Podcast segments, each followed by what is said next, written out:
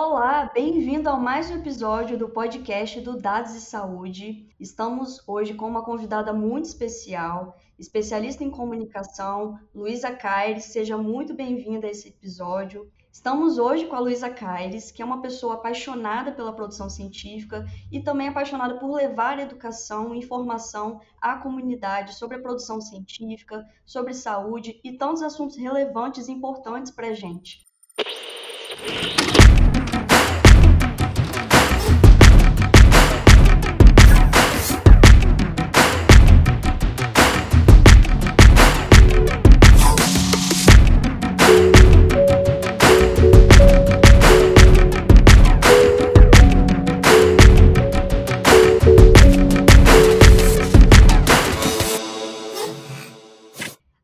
Jornalista e mestre em Ciências da Comunicação pela Escola de Comunicações e Artes da USP. Tem uma grande trajetória profissional construída na universidade. Ela foi repórter e editora do portal da USP e atualmente é editora de Ciências do Jornal da USP e também das mídias sociais. Eu sou Luísa Mariani, também já participei de outros podcasts aqui no Dados e Saúde. Sou apaixonada por todo esse trabalho que a gente está desenvolvendo de levar informação de qualidade sobre dados de saúde e tecnologia para as pessoas e também tenho experiência com comunicação, com marketing design e tenho contribuído aqui também para trazer cada vez mais mulheres que fazem trabalhos tão importantes para a gente estar tá dando visibilidade a esses projetos aí pelo Brasil afora.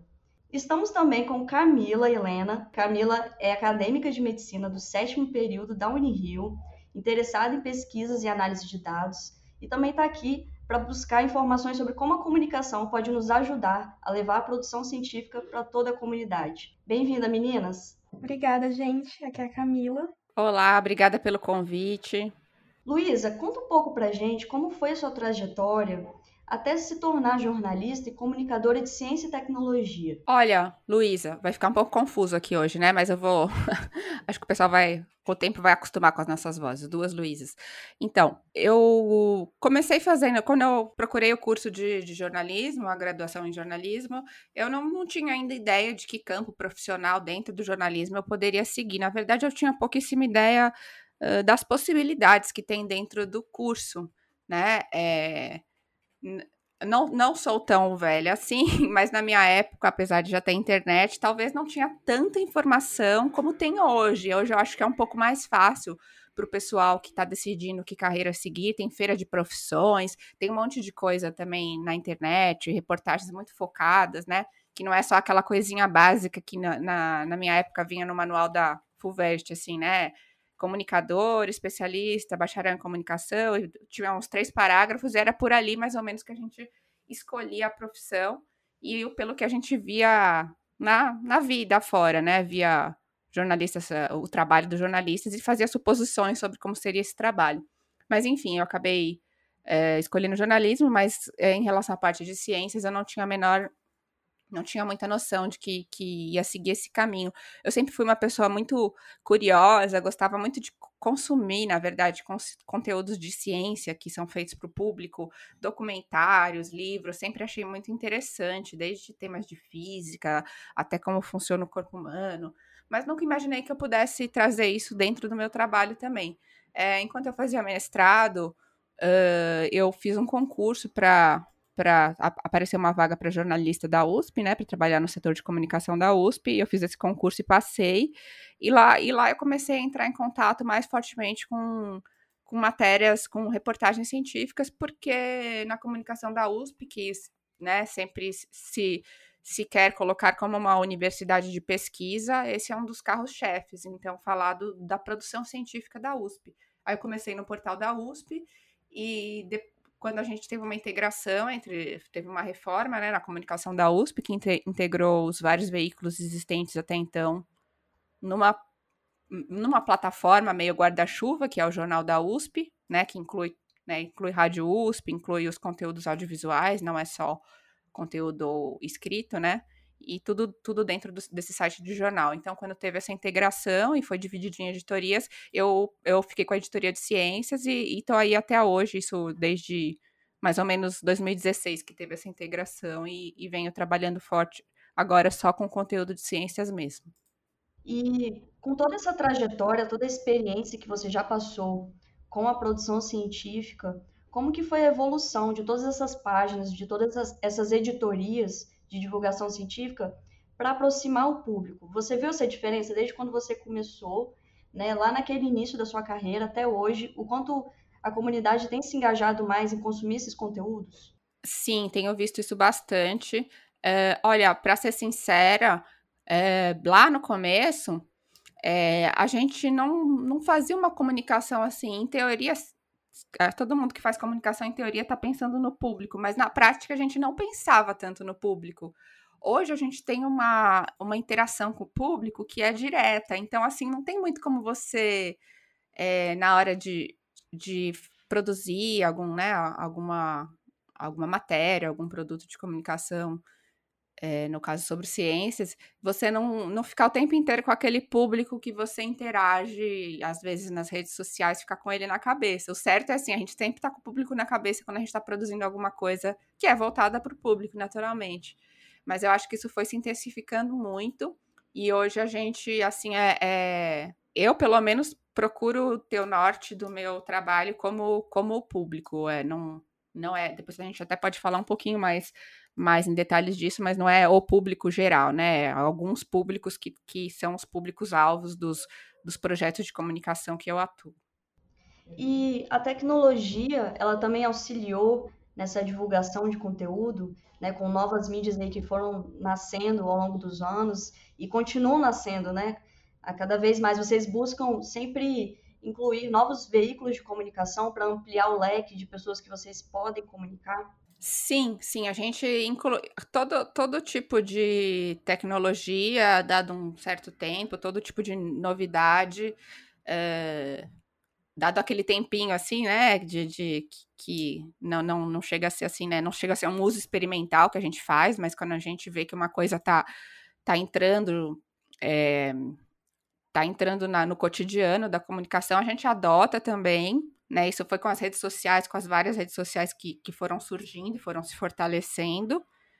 É, então, com certeza, a gente tem que estar sempre disposto a mudar, porque essas coisas mudam muito rápido. Mas, assim, mudar com consciência, né? Não é, como eu falei, adotando logo qualquer coisa que chega, sem saber fazer.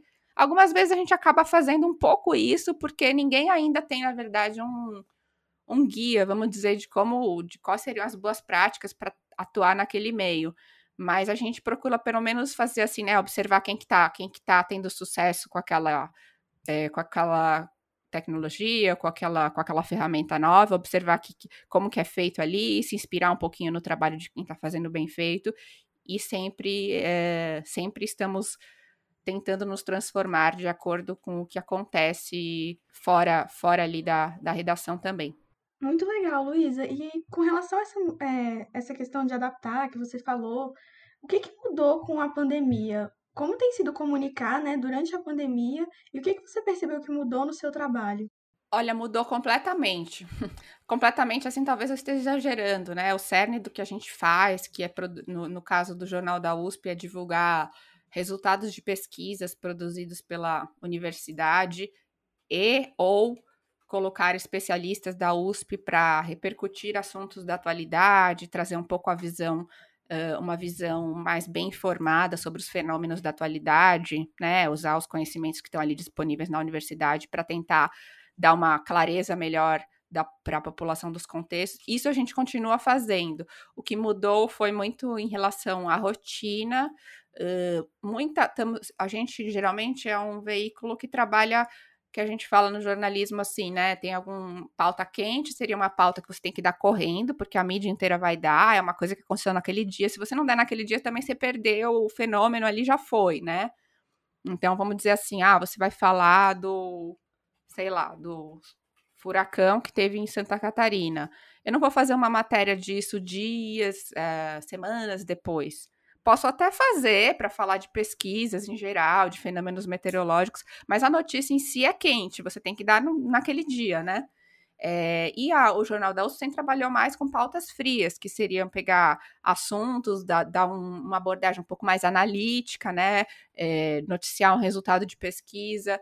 E, e conversar direitinho com, com o pesquisador, bastante tempo para entender o que, que ele fez e né, dar uma filtrada para saber o que, que é melhor, o que, que ali é interessante para comunicar para a população. É, não é que a gente também parou de fazer isso, mas agora a velocidade se ampliou, porque é muita informação nova surgindo o tempo todo, às vezes coisas desencontradas, não há consenso em muitas coisas, é, muitas. Uh, muitas áreas da, da, da, ciência, né, da saúde em relação à, à Covid-19, além de ter coisas que não se conhece mesmo, tem coisas que você começa a conhecer, mas ainda tem um, uma certa contradição entre a própria ciência, que isso para quem está no meio da ciência é uma coisa uh, normal, né? É, a ciência é feita disso, né? Você tem ignorâncias, você tem, você tem ignorâncias sobre os fenômenos que você vai procurar superar investigando esses fenômenos. Então, às vezes, você vai cometer erros, vai vir uma pesquisa que é um, um, um pouco mais avançada, vai dar umas respostas um pouco melhores. Então, isso para quem tá, quem trabalha com ciência todo dia sabe disso, mas a população em geral não sabe. Mas mesmo assim, mesmo para nós que já trabalhamos com ciência, isso tá, isso se intensificou muito durante a pandemia e a gente é, é complicado trabalhar com isso com a incerteza, né? Porque é muita incerteza. Então você tem que parar, respirar, analisar. É hora de eu noticiar isso aqui. Aí se eu noticiar, e se a mídia externa, a mídia externa que eu digo, a mídia externa da universidade, já está noticiando aí um pré-print, né? Que para quem não sabe, pré-print são artigos que ainda não foram uh, publicados, ainda falta passar uma revisão, né? Falta uma publicação aceitar, mas tem algumas plataformas que os pesquisadores conseguem disponibilizar o artigo do estudo deles sem revisão ainda.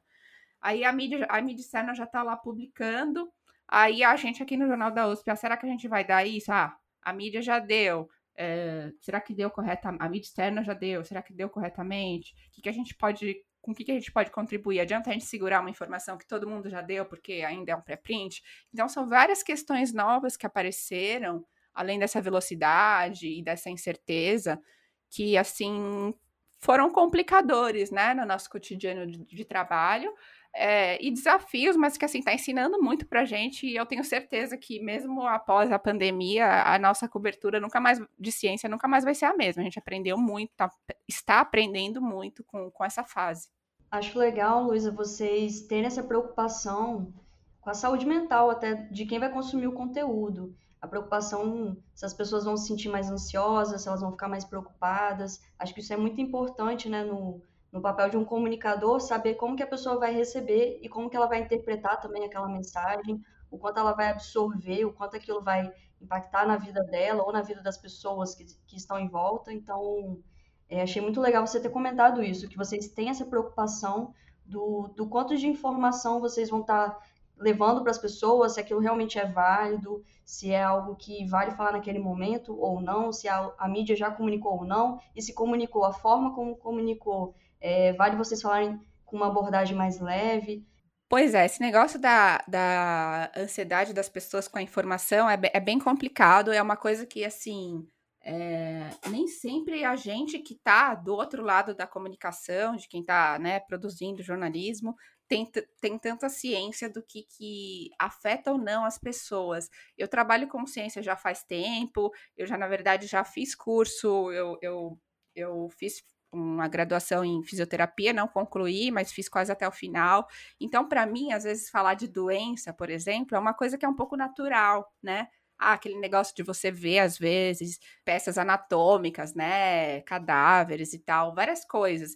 Isso para mim é natural. Então, às vezes, a gente tem que parar e pensar: opa, peraí, será que isso aqui, pro meu público, é, ele vai enxergar desse jeito que eu tô enxergando? Com certeza não. Então, a gente tem que refletir um pouquinho.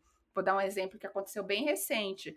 Saíram esses estudos é, sobre o coronavírus poder infectar o, o, cérebro, o tecido cerebral mesmo, né? Que até agora não se tinha, se tinha algumas evidências, mas não eram evidências assim é, muito fortes. Então saiu um estudo assim que ainda está em pré-print, mas é um estudo muito caprichado. O New York Times até já deu a matéria uh, do pessoal lá de Yale, né? E, e eu tinha feito um fio no, no Twitter que, que o pessoal é, compartilhou demais, assim, foi viralizou muito, explicando sobre esse estudo. E aí, no fim da noite, é, apareceu mais um estudo que era do pessoal lá do, da UFRJ e do IDOR, que era do Steven Rehen, que é, é, também falava sobre como o coronavírus afetava o cérebro. Só que era de uma criança, era um estudo de caso, a partir de autópsia, né, e outros tipos de exame que eles fizeram, de uma criança de um ano que faleceu, né, obviamente. E assim, é uma informação impactante, né? Pra gente que tá no meio da ciência, falar disso, ah, tranquilo, aqui mais um estudo, blá blá blá blá. Mas peraí, gente, a gente tá falando de uma criança que morreu. É, como que é isso para a população? Com que cuidado que eu vou falar isso, né? Aí eu tinha colocado lá, eu vi, eu, eu coloquei rapidamente, meio que rapidamente, coloquei uma foto lá de, de umas, é, de umas uh, lâminas que tinha, e tinha um, né, uma foto do que tinha, até inclusive aparecendo assim o cérebro. Aí eu eu falei assim, puxa vida, não, acho que é melhor não. Apaguei refiz tudo. E é, apareceu também gente perguntando, nossa, mas então as crianças vão ficar com deficiências cognitivas, que vamos ver isso durante anos, não sei o quê. Aí eu falei, nossa, deu ruim. não que deu ruim, mas enfim, olha só, aonde as pessoas chegam a partir de uma informação que você posta. É, eu tive que fazer mais um tweet para explicar que aquilo era um estudo de caso e que é raríssimo criança contrair a forma grave da, da, da Covid. E aí veio uma mãe embaixo do meu tweet comentar assim: Nossa, ainda bem que você falou isso, eu já estava ficando em pânico, porque tem um filho de dois anos, já estava chorando você tem noção do que acontece quando você solta uma informação? Você não tem a noção. Então, é sempre bom tomar cuidado. E algumas vezes a gente vai tomar cuidado e mesmo assim vão acontecer coisas que a gente não gosta, porque a gente também não consegue controlar tudo. Mas é, é muito importante pensar nisso na hora que está tá, tá se comunicando também. É, principalmente na internet, que cada vez mais vem crescendo né, o número de usuários. Por exemplo, o Instagram hoje já tem um bilhão de usuários ativos é muita gente. Realmente, o controle da informação, daquilo que você publica, ele pode tomar proporções inimagináveis. E o cuidado com como a gente fala, né, o que a gente fala tem que ser cada vez maior, principalmente de assuntos tão sensíveis que a gente aborda. Eu sou assessora pessoal de alguns profissionais da saúde e a gente tem falado sobre o Setembro Amarelo com muito cuidado, né, com essa preocupação de como a gente vai falar sobre a prevenção ao suicídio de forma leve e assertiva também para buscar a prevenção e não assustar as pessoas, né? E não assustar sobre os números que são realmente graves, né? Os dados que a gente tem hoje, mas tentar trabalhar sempre é, de forma a ensinar, educar, informar a população sobre a prevenção, os sinais, os sintomas. Não, eu acho esse trabalho aí é super difícil, assim, bato palmas, assim, porque realmente é um tipo de tema que para você comunicar você tem que estar tá informado, né? É, a gente tem até aqueles serviços tipo CVV, que a pessoa tem que fazer um curso, né? Não é qualquer um que pode participar, e mesmo assim, né? Tem gente até que questiona. É, realmente, tratar de alguns temas como suicídio, você tem que ter alguma formação, né? Ou pelo menos uma leitura, né? Um conhecimento para falar disso, é bem complicado. Luísa, e como que você vê o contexto assim do Brasil? É, eu já percebi que o, o canal, né, que vocês têm no Instagram, o Ciência USP, ele é bem engajado e você falou dessa questão do, do público. É, se você pudesse falar um pouco mais sobre qual é o foco do público de vocês, é, especificamente das páginas da USP, e também pudesse comentar um pouco do que você pensa sobre o contexto brasileiro de divulgação em pesquisa. Você acha que os pesquisadores estão realmente é, buscando é, informar o público? Enfim, é, o que, que você pode falar sobre isso? Público, a gente tem alguns públicos no Jornal da USP. O Jornal da USP a gente faz matérias que a gente quer atingir a população em geral, mas é uma população que é escolarizada, porque precisa de algum tipo de repertório para compreender, né? Não é uma comunicação extremamente simplificada, mas também não é uma, uma publicação que vise quem, quem já é da área de ciências. Então, a ideia é que uma pessoa que tem uma, uma formação razoável, ela consiga entender aquilo é, a gente né, não dá os detalhes que chegam ao nível, sei lá, de uma de um artigo científico, né? Porque isso já existe, o artigo já está ali, a gente não vai reescrever o artigo científico, a gente vai fazer outra coisa. Então a gente tem o público do jornal. É, nas redes sociais, seria um público um pouco mais jovem. Apesar de algumas redes sociais, como o Facebook, por exemplo, ser um público, a gente saber que o público mais velho está mais nesse tipo de rede social. Mas, de uma forma geral, redes sociais a gente visa a um público mais jovem. Então, a linguagem é um pouco mais uh, desprendida. Também varia de mídia social para mídia social, como eu te falei. É, não dá para eu ter a mesma linguagem no Facebook e no Twitter, por exemplo. O pessoal do Facebook não entende, por exemplo, alguns tipos de piada que o pessoal do Twitter vai achar graça, o pessoal do Facebook pode levar mal, né? Então são coisas que que a gente tem que saber, às vezes a gente descobre isso na prática, às vezes são coisas que já é no meio a gente já essa informação já já está disponível, né, para quem trabalha com comunicação, já se ouve falar disso. É, mas então as, as mídias sociais, a, o projeto de mídias sociais da gente é, é, conseguir falar um pouco de uma maneira um pouco mais uh, informal, algumas vezes, e descontraída, não que a gente vai falar, por exemplo, se a gente falar de uma pesquisa de saúde, a gente não vai falar é, que, que né, que é falando de uma doença, você não vai falar que daquilo de forma descontraída. Claro que tudo depende do tema, mas em linhas gerais é isso. É, em relação à divulgação científica hoje, é, a gente está tendo uma profusão enorme de projetos de divulgação científica, a maioria partindo de pós-graduandos ou mesmo de pessoas que ainda estão na graduação. É, são todo é, são iniciativas assim que a gente é, a gente estimula, né? Acha muito legal que tenham, é, só que tem alguns poréns que assim a divulgação dos, dos projetos tem que ter uma certa um apoio institucional, porque só um pós-graduando, às vezes, que está ali no laboratório e vai fazer improvisadamente a divulgação das pesquisas daquele laboratório, depois ele vai sair, ele vai, sei lá, passar num concurso, fazer outra coisa. Aí, aí eles vão ficar sem ninguém, não tem mais ninguém que, que faça isso. E mesmo aquele pós-graduando que faz aquilo, é, ele faz aquilo improvisadamente, né, nas horas vagas dele. É, ele supõe-se que não tenha formação nessa área, alguns até têm, fazem algum curso de, de divulgação científica, fazem algum, alguma, algum curso livre, né?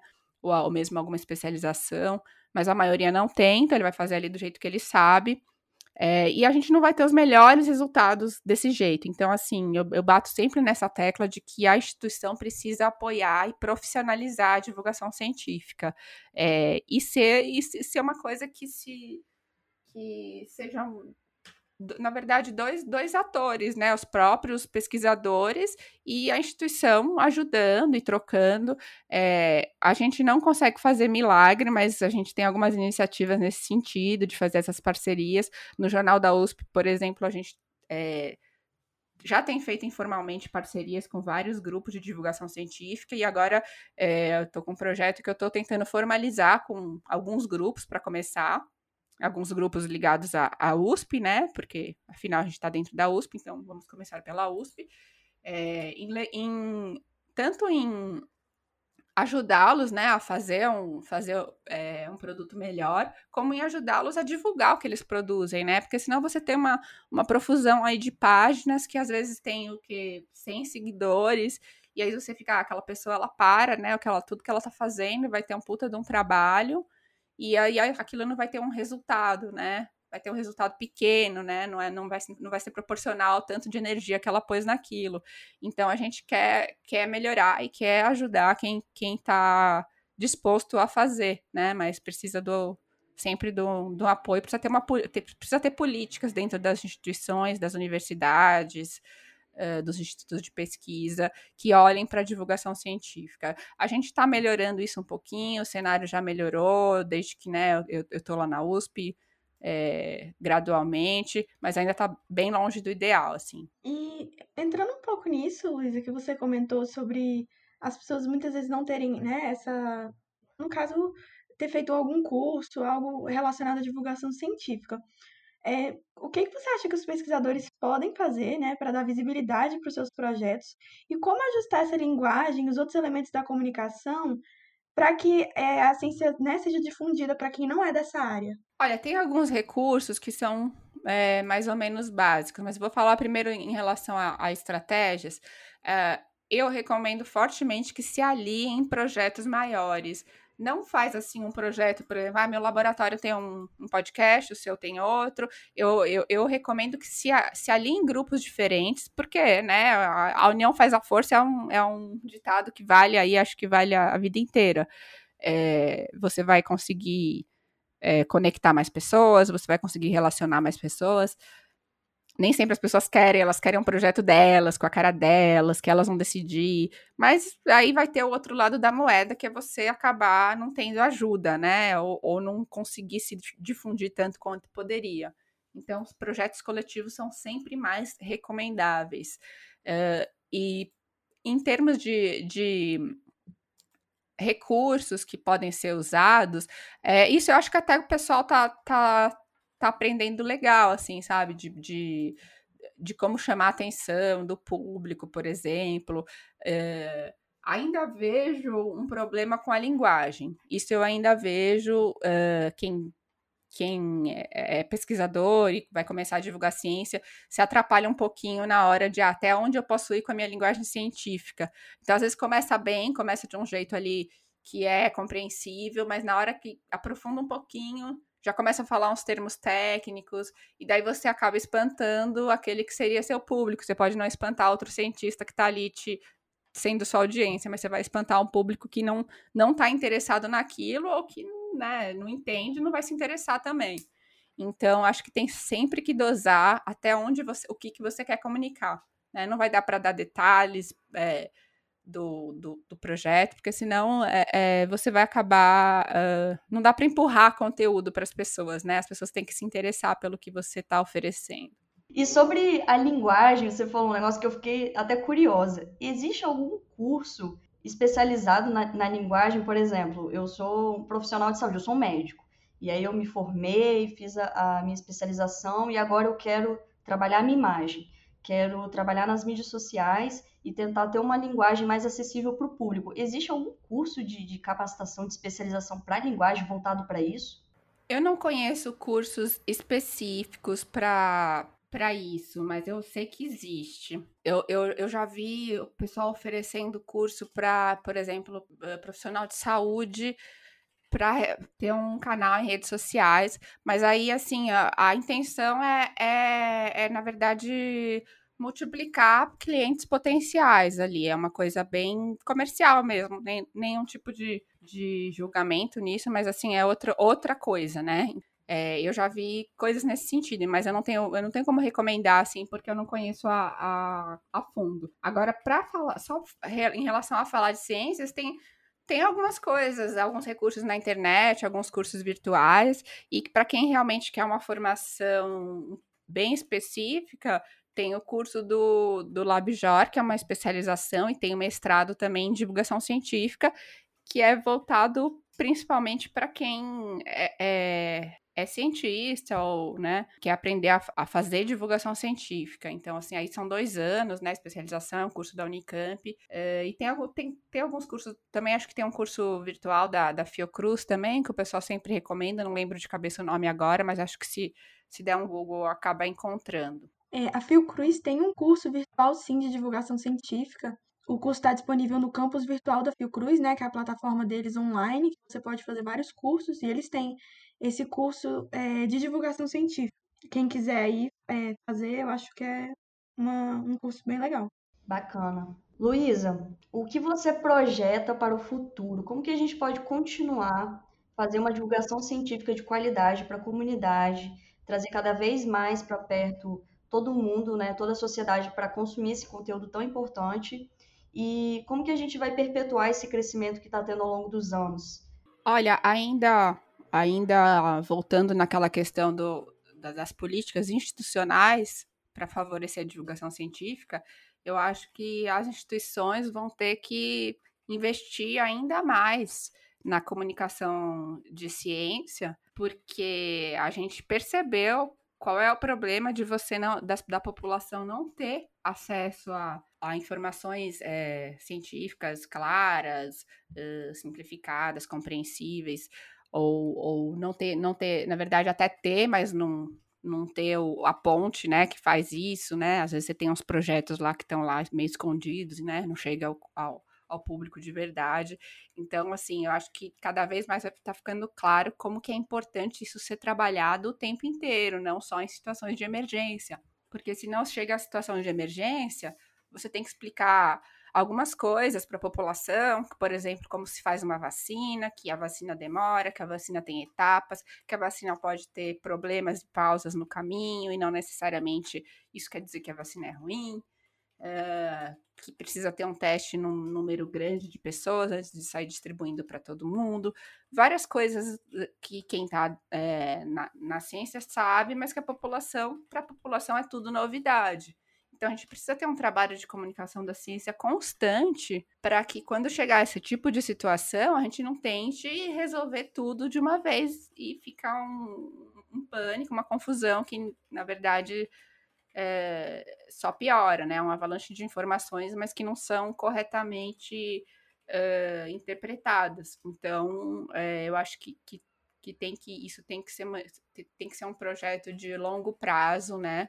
de se manter um, um foco em, em, aproximar a ciência das pessoas, para que quando as, as pessoas precisem, em situações mais agudas, né, saber um pouco sobre ciência, conseguir conhecer minimamente alguns processos da ciência, a gente não fique, né, em, em maus lençóis com isso. Muito legal, Luísa. Foi muito interessante escutar, né, assim, o seu posicionamento sobre essa questão de divulgação científica, alguém que é de uma área diferente. E onde que as pessoas podem acompanhar seu trabalho? Onde que a gente pode encontrar você nas redes sociais, Twitter, LinkedIn? Ó, eu recomendo é, vocês acessarem o Jornal da USP, que é um jornal que não é só para o pessoal da USP, muito menos só para cientista, é um jornal que faz matérias voltadas para o público de uma maneira geral, jornal.usp.br, e acessar as redes sociais é, da Ciência USP, que são os conteúdos científicos do Jornal da USP e outros conteúdos produzidos só para redes sociais, é, tudo que tem a ver com, com ciências. Então é arroba sem, sem acento. E para seguir o meu perfil, eu faço bastante divulgação científica no Twitter, no Instagram também. É arroba Luísa Caires 3, Luísa com Z, arroba Luísa Caires 3. Muito obrigada, Luísa, pela participação, Camila também por, por todas as perguntas valiosas que você trouxe aqui para enriquecer o podcast. Luísa, obrigada por ensinar a gente um pouco mais sobre a linguagem, sobre a comunicação e a importância né, da gente associar projetos com a comunicação, que eu acho que a gente só tem a ganhar, e a comunidade também, de ter conteúdo cada vez mais assertivo e informação de qualidade também. Agradeço vocês pela participação nesse podcast. Quem quiser me encontrar, eu sou Luísa Mariani fundadora da Acerola, assessoria de marketing. E o meu LinkedIn é Luísa com Z, Mariane com I. Quem quiser é, me encontrar nas redes sociais, eu vou falar aqui o meu LinkedIn. É Camila Helena Macedo da Costa. É, eu ainda estou na graduação, né, mas eu sou muito interessada em pesquisa, em análise de dados, principalmente é, voltados para a população. Eu acredito que a pesquisa ela é realmente assim aplicável quando ela atinge todo mundo. Então, quem quiser é, conversar sobre pesquisas realmente que são aplicadas e fazem a diferença na vida das pessoas. Esse é meu objetivo. Defendo o SUS integral e universal. É isso, obrigada, gente.